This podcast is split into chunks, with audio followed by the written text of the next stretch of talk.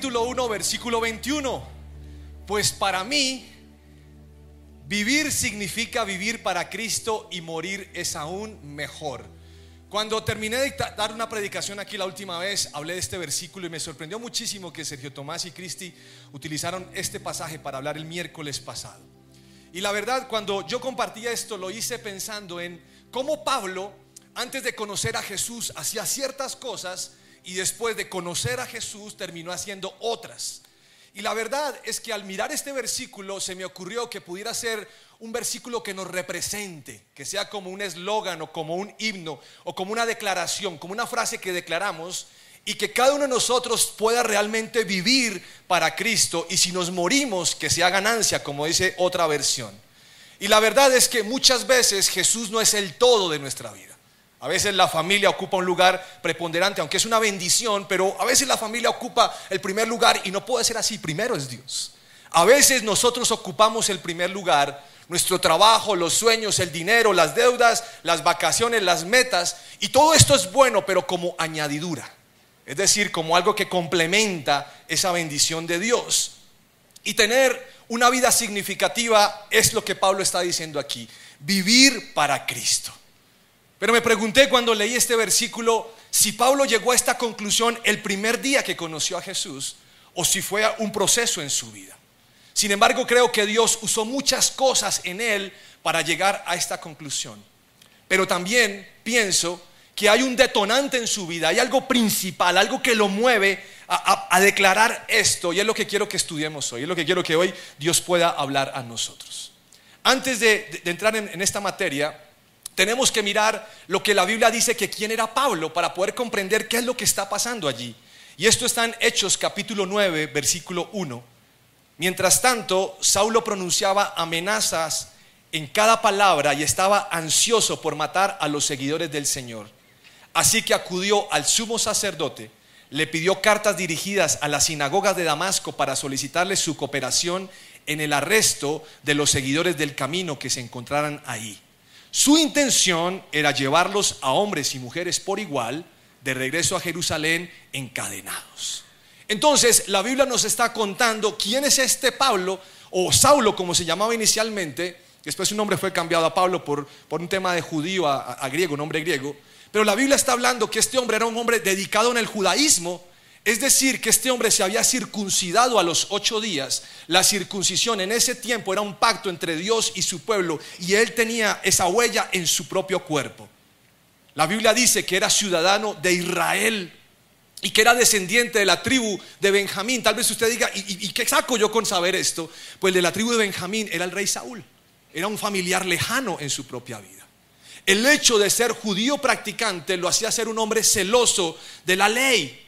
Hoy en día mucha gente dice, yo soy creyente pero no practicante. O soy cristiano pero no fanático. ¿Sabe qué está diciendo? Solo nombre. Usted no hace nada, usted no ora, no lee Biblia, no hace nada. Porque muchos lo justifican en esa manera. La Biblia dice que Pablo era fariseo. Y sé que esa palabra hoy en día ha perdido el valor, pero el fariseísmo en el tiempo de Jesús, o antes del tiempo de Jesús, era, un, era, era una era una familia de creyentes o más bien gente que se dedicaba a cuidar las escrituras y Pablo está cuidando las escrituras de una forma estricta. Obedecía la ley. Este Pablo que vemos en la Biblia era un hombre vehemente, un hombre con convicciones, capaz de hacer lo que quisiera, tal vez obsesivo en muchas cosas, fuerte. Pero de un momento todo cambió. Cuando va rumbo a Damasco, en un abrir y cerrar de ojos, su vida cambió. No es el mismo y en ese punto hay algo que, cambia su vida de tal manera que se vuelve un hombre sólido en la fe.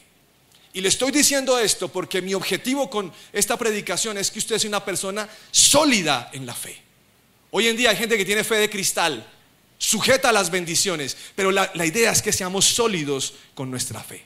Entonces quiero que miremos qué pasó en la vida de Pablo en ese, en ese viaje.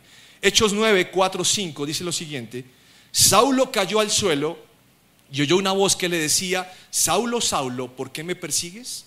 ¿Quién eres, Señor? preguntó Saulo. Yo soy Jesús, a quien tú persigues, contestó la voz. Cuando usted ve este pasaje, encuentra que de un momento a otro el superhéroe del judaísmo, El hombre de la circuncisión, el hombre de la ley, el hombre que perseguía, cambia su posición y está en el suelo. Y ojo, que está en el suelo no por voluntad propia, es decir, no se está humillando porque él quiere humillarse ante Dios, sino está en el suelo porque Dios le quiere demostrar, Jesús le quiere demostrar que él es más fuerte que Pablo. Y yo creo que muchas veces como cristianos Dios tiene que hacer eso con nosotros.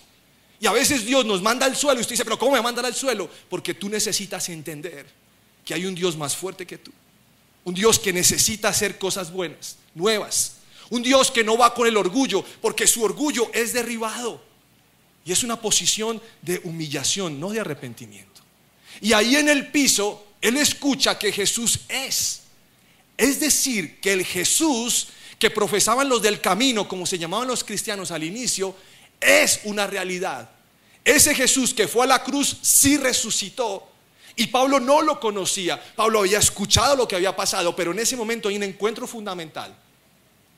En ese momento hay algo sobrenatural.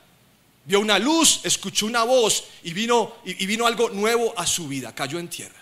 Esto me hizo recordar que hace muchos años, no le voy a decir cuántos, tenía como 18, 17 me fui a un campamento de jóvenes misioneros. Yo no sé qué hacía allá metido, eso no es para mí, pero allá estaba yo, de, puro chismoso, sapo. Y recuerdo que en esa época yo venía orando, joven, venía orando porque yo quería tener una manifestación de la gloria de Dios. Yo quería que Dios se me apareciera en vivo como le pasó a Abraham o le pasó a Moisés. Y comencé a orar. En ese campamento, al líder del campamento se le ocurrió que durante unas noches, o más que todo una noche, iba a ser una cadena de oración. Así que hizo un sorteo y yo me gané las 2 de la mañana la oración. O sea, nunca me gano nada y cuando me lo gano me va mal. Y me tocó orar a las 2 de la mañana. Entonces, el que iba terminando, yo lo despertaba uno para que se fuera. Y era una carpa lejana. Era como salía uno del campamento y iba una carpa lejana. Y me tocó llegar allá faltando 5 para las 2. Y se escuchaba. Uh, uh, Cerré la carpa y le dije, Señor, he orado por mucho tiempo que te aparezcas, pero hoy te pido que no lo hagas. Me daría un susto impresionante, no lo vas a hacer. Y con esto veo que es un momento sobrenatural. ¿Y sabe que me llama la atención? Que Dios siempre va a hacer su parte. Cuando Pablo persigue a los cristianos, Dios hace su parte. Y dice, esto no es con la gente, esto es conmigo, aquí estoy. No sé por qué algunos piensan que Dios se oculta en el momento más difícil, porque eso no es cierto. En el momento más complicado de su vida, ahí está Jesús. En el momento más suave, más tranquilo, ahí está Jesús. Otra cosa es que usted no lo pueda percibir, pero Él está ahí.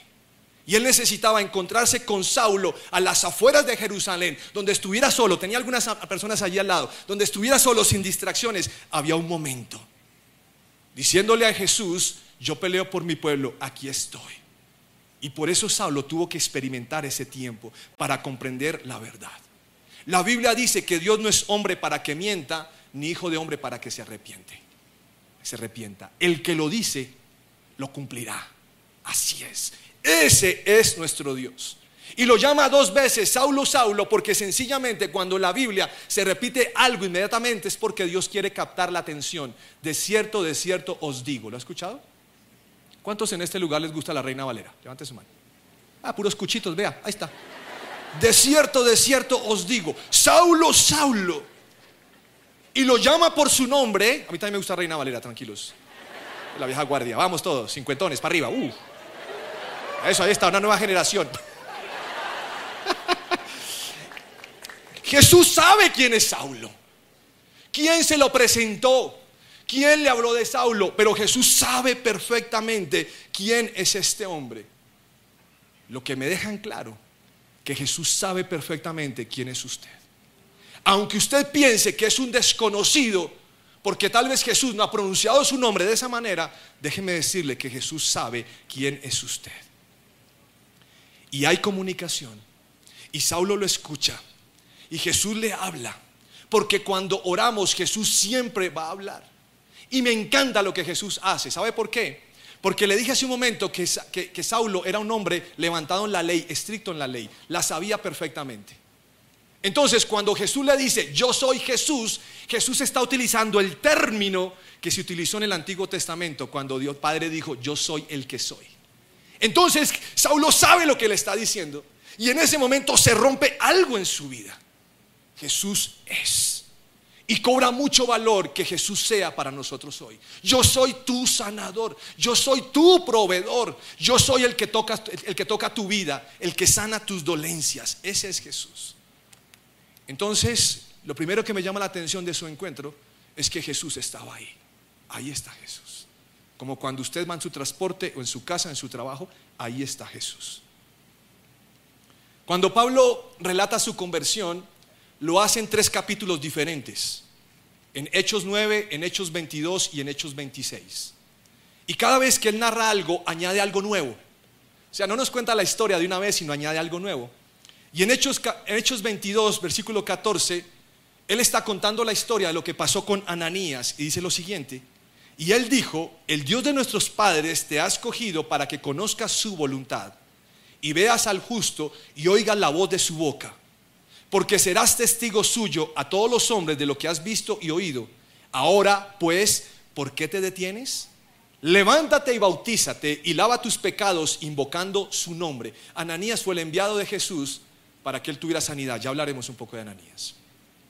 Y en el capítulo 26 de Hechos, ya el que está hablando no es Ananías, sino está hablando Jesús mismo y le dice lo siguiente en el 26-16, levántate, pues me aparecí ante ti para designarte como mi siervo y testigo. Dile a la gente que me has visto lo que te mostraré en el futuro. Yo te rescataré de tu propia gente y de los gentiles.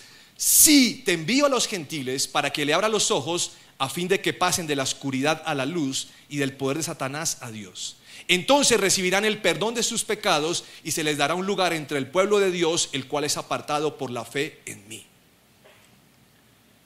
Si puso atención a esos pasajes, lo que Dios está haciendo es dándole propósito a Pablo. ¿Por qué me estoy encontrando contigo, Pablo? Porque yo quiero que vayas a los gentiles. Ahora, quiero que tenga algo claro. Saulo tenía un perfil para ir a los judíos, pero Dios decide que quiere enviarlo a los gentiles, es decir, a los que no son judíos, al resto. Pero tiene el perfil para los judíos. Pero Dios dice, no, yo quiero que vayas a los gentiles. ¿Sabía que eso puede pasar con usted? Pero es que yo tengo el perfil. Sí, pero quiero que hagas otra cosa. No, Señor, pero es que tengo un perfil. No, pero voy a otro lado. Te estoy llamando a otro lado. Y es que a Jesús le gusta sentarse con nosotros y dibujar su plan y contárnoslo y decir lo importante que somos para Él en esto. Sé que alguno puede decir, pero a mí nunca me, me hizo nada de esto, si me apareció en el camino y me dijo dos veces mi nombre. Pero el hecho que no haya sucedido así no significa que Él no tenga un propósito o que pueda tener una experiencia hoy diferente con Él. Yo creo que esto quedó escrito en la Biblia para que nosotros nos animemos y creamos que hay un plan personal. Algunas personas se afanan porque no saben lo, que si lo que están haciendo mm, realmente son decisiones correctas. y se asustan. Creo que la pregunta que más hacemos es, ¿cuál es la voluntad de Dios? Tranquilo. Viva acorde a las escrituras y usted estará haciendo la voluntad de Dios. El día que Dios quiera cambiarle algo, Él se lo va a decir porque Dios es un Dios que habla. Emprenda con Dios. ¿Sabe que hay personas que, que, sufren porque, porque no saben si montar la panadería de Elisa Gire, ya saben, ¿no? De Elisa Gire. o irse de viaje. Y a veces no hacen nada porque, porque Dios no me ha dicho. No empiezan proyectos porque dices que Dios no me ha dicho. O empiezan y los abandonan porque Dios no ha confirmado. Y otros dudan de que Dios hable. Pero quiero que sepan que Dios tiene múltiples maneras de hablar. Lo podrá ver en las escrituras. A mí me gustaría que Dios me dijera todas las cosas con punto y coma, como GPS. Sal a la derecha, cruza a la izquierda. No seas bruto, a la izquierda. Tu izquierda, no la mía. Izquierda, izquierda. Pero también me parece fascinante que Dios nos lleve a descubrir cuál es su voluntad. Y a veces sucede así. Por eso quiero que piensen en los novios. Mi esposa me corrigió la predicación y me dijo, los novios ya no bailan el vals. O sea, yo me quedé en el tiempo antiguo. Pero quiero que piensen esos novios que el, día de su boda, o esposos, pues ya están casados, van a bailar su vals o su canción o lo que quieran. Y entonces, normalmente el tipo no sabe bailar. ¿Se han dado cuenta, mujeres? Sí, ¿cuántas mujeres dicen amén a eso? Ah, la mujer es más, tiene más destreza, ¿no? Es más. El hombre es como palo. Pero la mujer se le acerca, empieza a sonar la canción y la mujer se le acerca y le dice, tranquilo, déjate llevar. Lo que el hombre no se ha dado cuenta es que eso es profético, porque toda la vida... Hombres, ¿cuántos dicen amén? Toda la vida la mujer lo va llevando a uno, no se da cuenta. Ellas nos hacen creer que mandamos, pero no. Ellas mandan. ¿Cierto, mujeres? Ah, se da cuenta, mire. La revelación profunda. Hace unos años en Berea yo venía estudiando en un plan que teníamos de estudio teológico aquí en la iglesia, que era clase de 7 de la mañana a 1 de la tarde. Pronto volveremos con eso, el próximo año lo vamos a hacer. Para aquellos que son pensionados pueden hacerlo, para aquellos que no estudian en la universidad pueden hacerlo. Ustedes ocupado puede hacerlo, todo lo que quiera. Y yo estaba estudiando en esto, pero me aburrí de Berea, tengo que decirle la verdad. Los trabajos en grupo, no. Los profesores, no. Los que no hacen nada en trabajo en grupo, no. Los que se copian los exámenes, no. Y entonces pensé y le dije a Dios, yo me voy a retirar de esta vaina, no más. No voy más con esto. Y pensé en contarle a mi esposa, pero dije, ella me va a convencer, así que no le voy a contar nada. Hay cosas que usted no le puede contar a su mujer porque... Entonces yo dije, no, no cuento.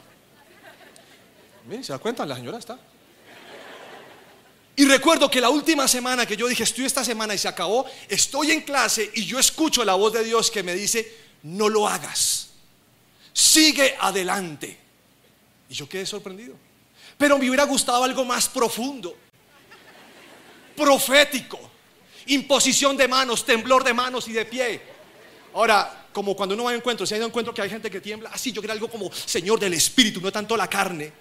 Y me hubiera encantado que Dios me dijera, no os retiréis. Porque yo soy Reina Valera, les dije, ¿no? No os retiréis. Y me hubiera encantado que me dijera, ¿por qué te he llamado profeta a las naciones? Serás pastor en su presencia, París. ¿Por qué no? Es el llamado. ¿Sabe qué hubiera hecho yo? Hubiera dicho, uy, así, uy. Es más, si el Señor me regala una postdata y me dice Colombia irá al Mundial 2026, me pongo feliz. Va a tocar mandar al equipo femenino. ¿Cierto? Pero no. Solo me dijo, no lo hagas. Y aquí estoy, no ha llegado a París. Cada vez que hablo con el pastor le digo, y bueno, ¿y qué internacional que hay? Y no hay nada. Amigos, calma. Dios tiene un propósito. Y si usted sueña con servirle a Dios, empiece por lo básico. Vaya a grupo de conexión. Métase un encuentro. Porque hay gente que dice, si yo tengo un llamado, vaya encuentro, yo le voy a creer. Empiece el proceso de la iglesia y Dios va a ser. Porque Dios es lógico en muchas cosas. Cuando hay solteros que dicen, yo me quiero casar, empiece por lo básico. Báñese. Arréglese esos dientes. Porque yo creo lo que dice la Biblia, la fe viene por el oír. Y añado, la pareja por el ver. Lo básico. Hay propósito para nosotros de parte de Dios. Pero cuando cuando Dios envía a Ananías, porque Dios tiene que enviar un hombre, porque a él se le ocurrió, Dios hubiera podido enviar a Ananías, hubiera podido hacer todo el trabajo él solito, pero él manda a Ananías, y Ananías es un medio que Dios va a usar en la vida de Pablo para darle una introducción a su reino. Entonces, Saulo está ciego, seguramente por el resplandor del camino. La Biblia dice que duró tres días sin comer y sin beber. Es decir, están inducido en un ayuno.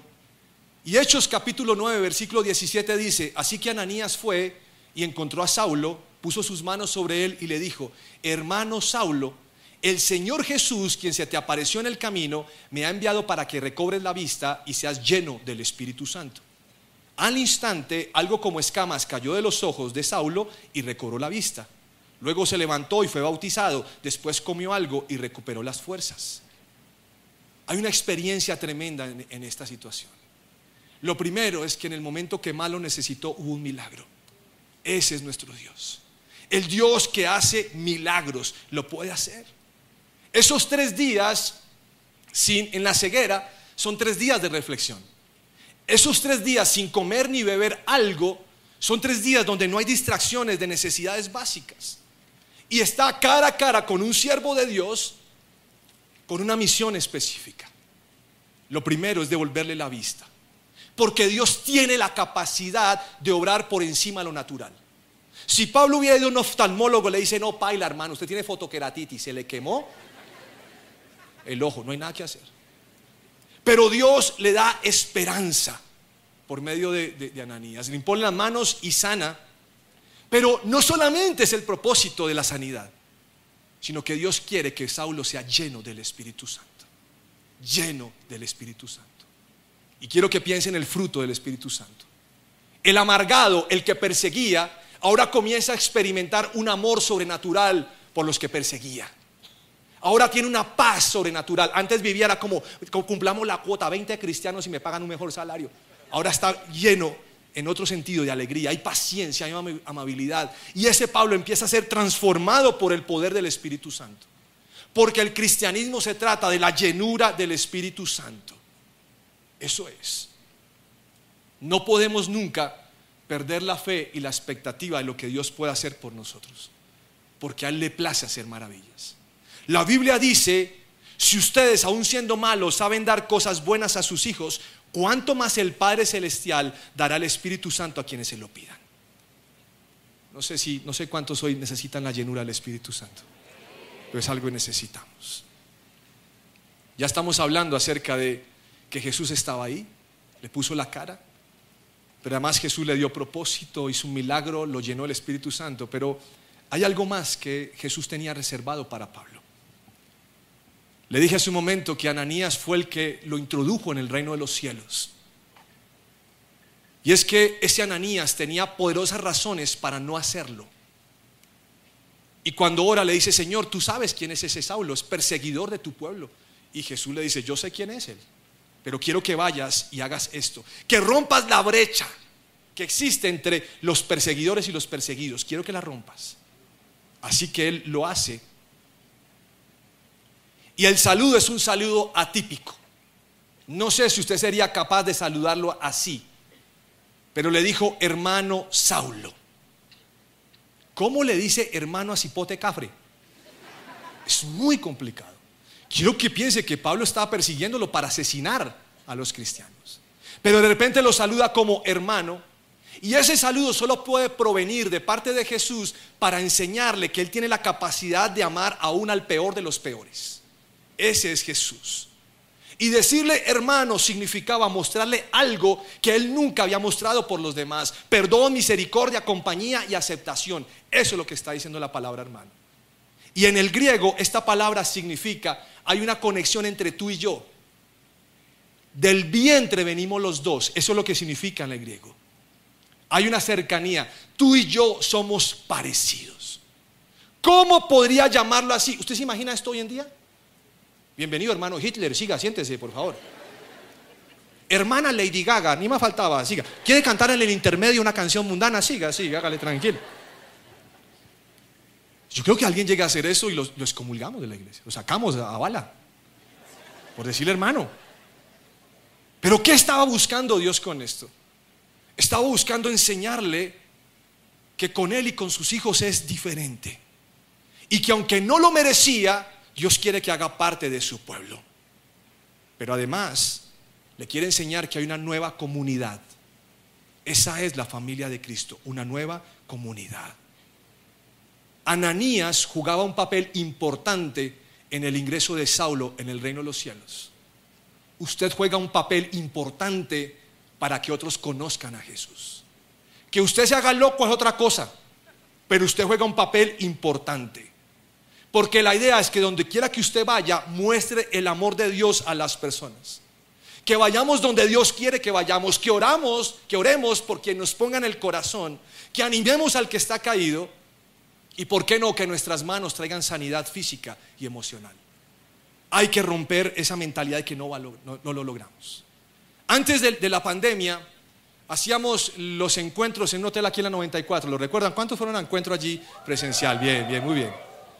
Hubo algo que siempre me impactó de esos encuentros.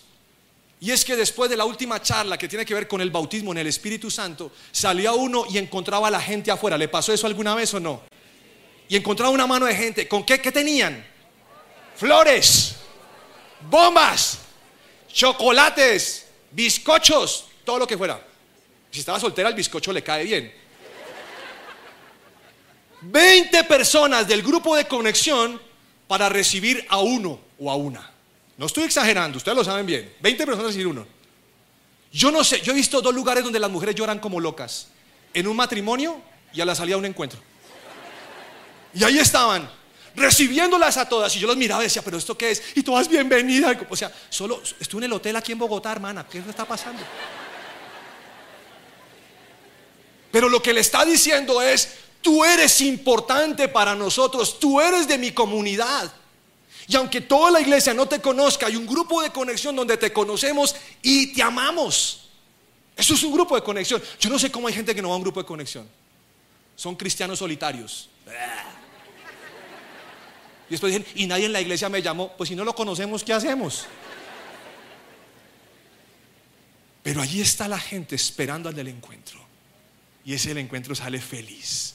¿Cómo no quedar flechado, don Pablo, cuando lo que Jesús hizo fue envolverlo de tal manera que le anticipó lo que había de venir? Eso fue lo que Jesús hizo. Lo flechó. ¿Sabe para qué? Para que nunca se fuera de la iglesia ni el cristianismo. Quiero que piense que ha hecho Jesús para flecharlo a usted. Cinco cosas hizo Jesús por Pablo. ¿Cuál le falta a usted? Para que no se vaya para que se quede en la iglesia, para que se quede con Jesús. Y quiero finalizar con esto. Antes de conocer a Jesús, Pablo fue un hombre dispuesto a matar por sus convicciones. Después de conocerlo, fue transformado en un hombre dispuesto a morir por ellas. Porque su encuentro con Jesús marcó una nueva etapa en su vida la que nunca quiso abandonar, porque todo lo que había experimentado sabía que no era mejor que Jesús. Y yo le estoy diciendo algo a ustedes hoy. Si usted se va algún día al cristianismo, nunca va a experimentar algo mejor que Jesús. Porque no hay nada más mejor que Jesús. No hay nada mejor.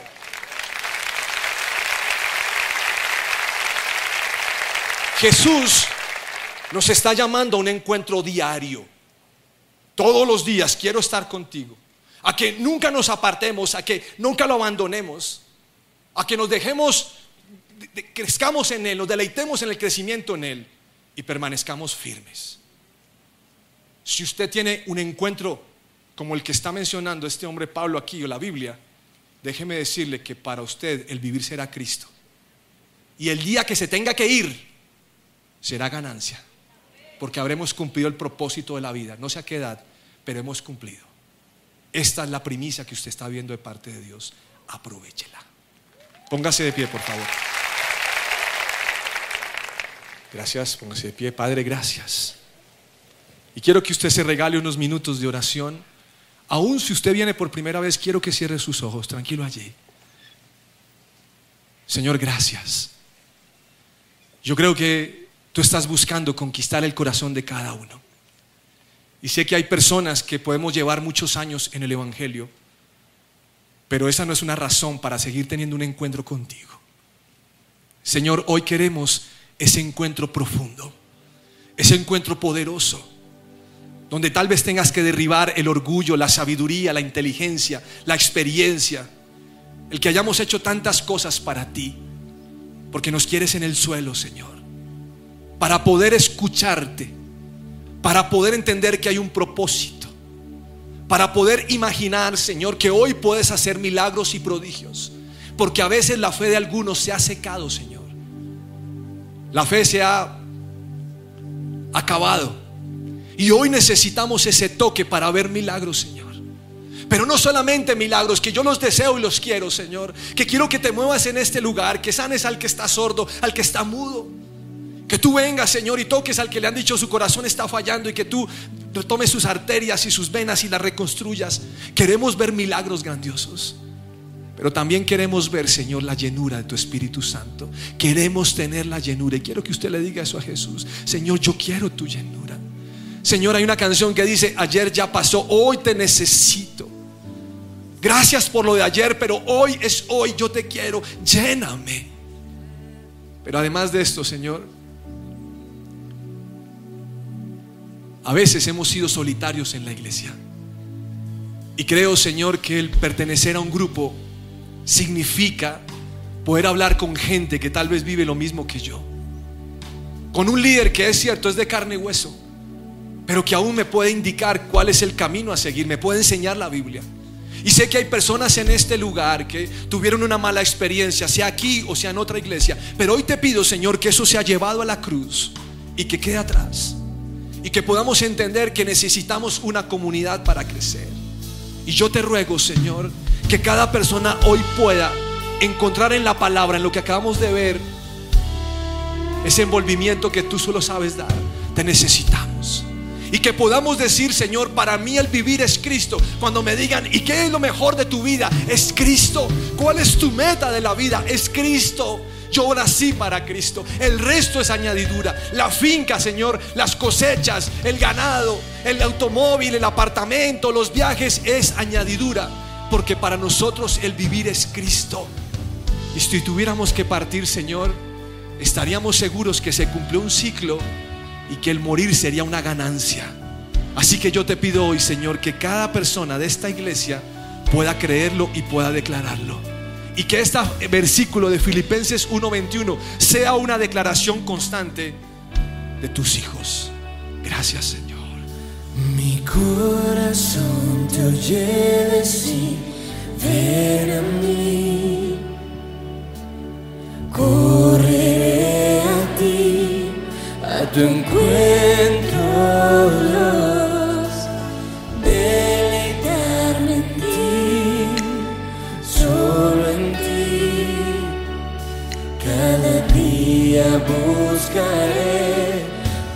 presencia y allí quiero estar envuelto en tu amor por la eternidad. Eres mi cielo, allí quiero estar envuelto